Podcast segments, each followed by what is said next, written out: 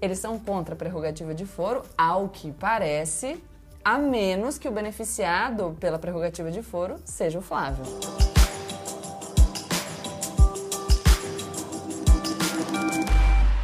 Olá pessoal, a partir de agora, como eu sempre digo, menos emoção e mais razão. E aproveita para se inscrever no canal, deixar o seu like e compartilhar o vídeo com seus amigos. Como vocês devem ter visto nas notícias dos últimos dias, circula aí essa informação de que o Tribunal de Justiça do Rio de Janeiro decidindo um habeas corpus impetrado pela defesa do senador Flávio Bolsonaro, teria concedido ao Flávio Bolsonaro a prerrogativa de foro. Teria dito, portanto, que o juiz de primeira instância não é o competente para decidir as questões envolvendo o caso da rachadinha, que é aquele caso que envolve o Flávio Bolsonaro e o Queiroz, que foi preso preventivamente recentemente lá no sítio em Atibaia, na casa do ex-advogado do Flávio, enfim. A decisão da prisão preventiva, inclusive, é do Flávio Tabaiana, o juiz de primeira instância. E isso gerou muita repercussão, porque num julgamento recente, o Supremo Tribunal Federal deu uma interpretação restritiva a essa previsão constitucional do foro por prerrogativa. É, qual é o ponto aqui? A gente não tem a decisão do Tribunal de Justiça do Rio de Janeiro. E eu sempre insisto com vocês que é imprescindível para que a gente possa dizer sobre o acerto ou o desacerto de uma decisão que a gente tenha lido a decisão. E como eu não li a decisão, o que eu posso dizer para vocês é qual é o posicionamento do Supremo Tribunal Federal que foi tomado na ação penal número 937 em 2018. Mais do que isso, eu não consigo fazer porque, como eu disse, a decisão, nem a peça do habeas corpus, nem a decisão foi disponibilizada. Então a gente só sabe o que as pessoas estão dizendo pra gente sobre a decisão.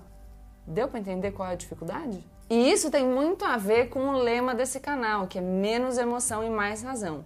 Eu sei que a gente discutir sobre o reconhecimento do direito ao foro privilegiado para o Flávio Bolsonaro, que é da família do presidente Jair Bolsonaro, que tantas e tantas vezes já falou contra o foro privilegiado, é algo que nos deixa incomodados. Só que para a gente decidir, para a gente discorrer tecnicamente sobre essa decisão, não tem outra coisa que a gente possa fazer senão ler a decisão. Tá bom, mas antes da gente começar, eu acho que a primeira pergunta é: o que, que é essa tal de prerrogativa de foro? Seguinte, a prerrogativa de foro é uma previsão no sentido de que algumas autoridades públicas devem ser julgadas em determinados órgãos específicos. Então, por exemplo, o presidente da República vai ser julgado perante o Supremo Tribunal Federal, assim também com os membros do Congresso Nacional. Isso não é um privilégio concedido à pessoa que ocupa o cargo, mas é uma proteção do próprio cargo. É uma das muitas previsões constitucionais que existem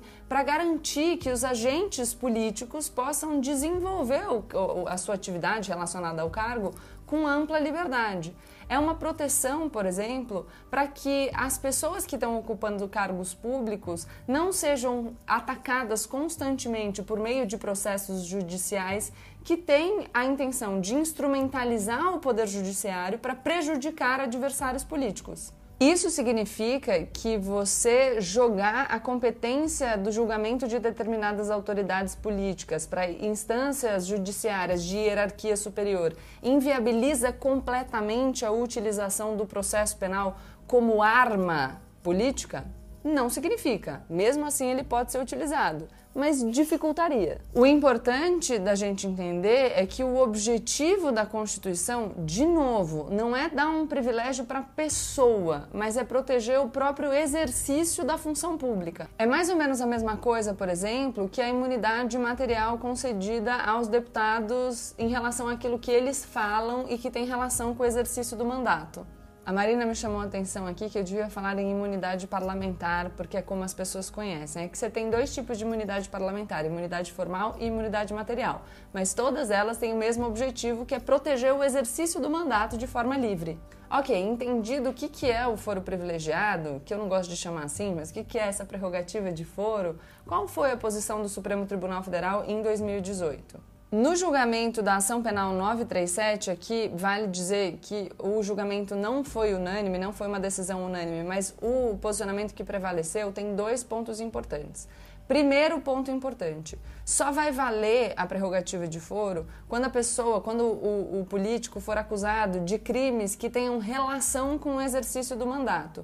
Então, se a pessoa estiver sendo acusada de um crime que não tem nada a ver com a atuação política dela, aí não tem prerrogativa. O segundo ponto é que finalizada a instrução processual, então depois que o processo tiver caminhado para além daquela fase de produção de prova, de audiência e tudo mais, a competência fica prorrogada, ou seja, ela não se altera mais. O primeiro ponto, que tem a ver com os crimes pelos quais está sendo acusado aquele agente político terem relação com o exercício do mandato, é, segundo essa decisão do Supremo Tribunal Federal, visa atingir o próprio fim objetivado pela norma da prerrogativa de foro, que é proteger o exercício do mandato. Então, não faria sentido garantir o foro por prerrogativa se a acusação diga respeito a crimes cometidos muito antes da investidura, muito antes da pessoa tomar posse daquele cargo, ou ainda que durante o mandato por crimes que não tenham absolutamente nada a ver com a atividade política. Então, vamos prestar bastante atenção aqui. Vai ter prerrogativa de foro o agente político quando for acusado por crimes cometidos durante o mandato e que tenham relação com a atividade. Depois tem essa questão da prorrogação da competência, que é uma questão um pouquinho mais difícil, que vou tentar explicar aqui para vocês. Nessa decisão da ação penal 937, para quem for estudante de direito que quiser pesquisar, o acórdão está disponível na internet. O que o ministro Luiz Roberto Barroso, que é o relator dessa ação penal, diz? Que, é muito, é, que era muito ruim para o Poder Judiciário essa manipulação da jurisdição pelos réus. Ou seja, uma pessoa estava lá, era deputada federal, por exemplo, e portanto deveria ser julgada no Supremo Tribunal Federal. Aí, quando o processo caminhava no Supremo Tribunal Federal, ela falava, hum, astutamente, pera, então eu vou renunciar aqui ao meu mandato e aí o meu caso vai para a primeira instância, porque eu perco a prerrogativa de foro. Aí, quando ia chegando próximo de uma outra fase do processo que fosse interessante trocar de novo de juiz, ela concorria a um cargo eletivo e trocava a competência de novo. Esse é o sobe e desce da jurisdição que é referido nessa decisão. Isso muitas vezes atrasa o andamento do processo, porque se o processo está caminhando perante um juiz, ou um desembargador ou um ministro e de repente troca o juiz que conduz esse processo, o novo juiz vai ter que tomar pé de tudo que está acontecendo. Então a solução encontrada foi é, a partir do momento em que já foram produzidas todas as provas e que você está na fase das alegações finais, que é ali no finzinho do processo, um pouco antes da sentença, da decisão sobre se condena ou se absolve, a competência fica prorrogada, ou seja, independentemente do que a pessoa faça, não muda mais o juiz. Acho que, que nesse momento vocês já perceberam duas coisas. A primeira é, não é uma matéria fácil. E a segunda é, como é que eu vou juntar isso com esse caso do Flávio Bolsonaro? Vamos lá. Primeiro ponto. O Flávio Bolsonaro, antes de ser senador, ele era deputado estadual na Assembleia Legislativa do Rio de Janeiro. Como deputado estadual, ele tinha um foro por prerrogativa no Tribunal de Justiça do Estado do Rio de Janeiro. Mas vamos lembrar o que disse o Supremo Tribunal Federal? Ou seja, que precisam ser crimes cometidos durante o exercício do mandato e que tenham relação com o mandato. No caso do Flávio, essa acusação de rachadinha tem tudo a ver com o exercício do mandato, porque a rachadinha seria uma apropriação de dinheiro público que seria destinado ao pagamento de assessores. Ah, e aqui eu também acho que é bom fazer uma observação se um agente público pega o dinheiro público que é destinado para pagar assessores e de fato não paga os assessores porque são assessores fantasmas e ele pega de volta uma parte desse dinheiro, ele está cometendo um crime, isso é claro, porque teve um pessoal que me perguntou se poderia não ser crime. Então a gente já entendeu que durante o período em que o Flávio Bolsonaro foi deputado estadual, de fato a competência para julgá-lo era do Tribunal de Justiça do Rio de Janeiro. E que o crime pelo qual ele é acusado, na verdade investigado, né, tem a ver com o exercício do mandato, porque é desvio de recurso destinado ao pagamento de assessores parlamentares. Só que aí vai começar a complicar um pouquinho, porque o Flávio Bolsonaro deixou de ser deputado estadual e virou senador. Como deputado estadual, ele tem o foro no Tribunal de Justiça do Rio de Janeiro. Como senador, ele tem foro no STF. Aí vocês vão falar para mim, tá bom, Gabriela, então é facílimo, porque é só o processo que deveria estar no Tribunal de Justiça do Rio de Janeiro vai para o STF. Então, não. Porque lembra que a decisão de 2018 diz que, para existir a prerrogativa de foro, os fatos pelos quais a pessoa é acusada têm que ter a ver com o exercício do mandato? Então, os fatos envolvendo o Queiroz e a rachadinha não tem nada a ver com o mandato do Flávio como senador. Então, a competência não pode ser do STF. E como ele não é mais deputado estadual, o foro dele não é mais o Tribunal de Justiça do Rio de Janeiro, passa a ser a primeira instância. E aí tem um outro complicador, que é as primeiras decisões desse caso envolviam não o Flávio Bolsonaro, mas o Queiroz, que não tinha foro privilegiado em lugar nenhum. Só que se as decisões foram tomadas em relação ao Queiroz, mas o juiz de primeira instância já sabia que o Flávio Bolsonaro estava envolvido naquela naquele problema, ele deveria ter mandado isso para o Tribunal de Justiça decidir de quem seria a competência. A gente viu isso, por exemplo, no caso da divulgação dos áudios da ex-presidente Dilma com o ex-presidente Lula. O Moro, que era um juiz de primeira instância, estava lá interceptando as ligações do ex-presidente Lula. De repente aparece a ex-presidente Dilma, que tinha foro privilegiado. E aí o Moro, sozinho lá na primeira instância, resolve decidir sobre esse caso. Depois, o ministro Teori, que já é falecido, decidiu, no âmbito de uma reclamação, que o Moro não poderia ter tomado essa decisão. Porque toda vez que aparece numa investigação alguém que tem prerrogativa de foro, você tem que mandar esse caso para a instância hierarquicamente superior para ela decidir o que, que vai ser feito. Então, galera, acho que num dos vídeos mais complexos desse canal, duas coisas ficam muito claras pra gente.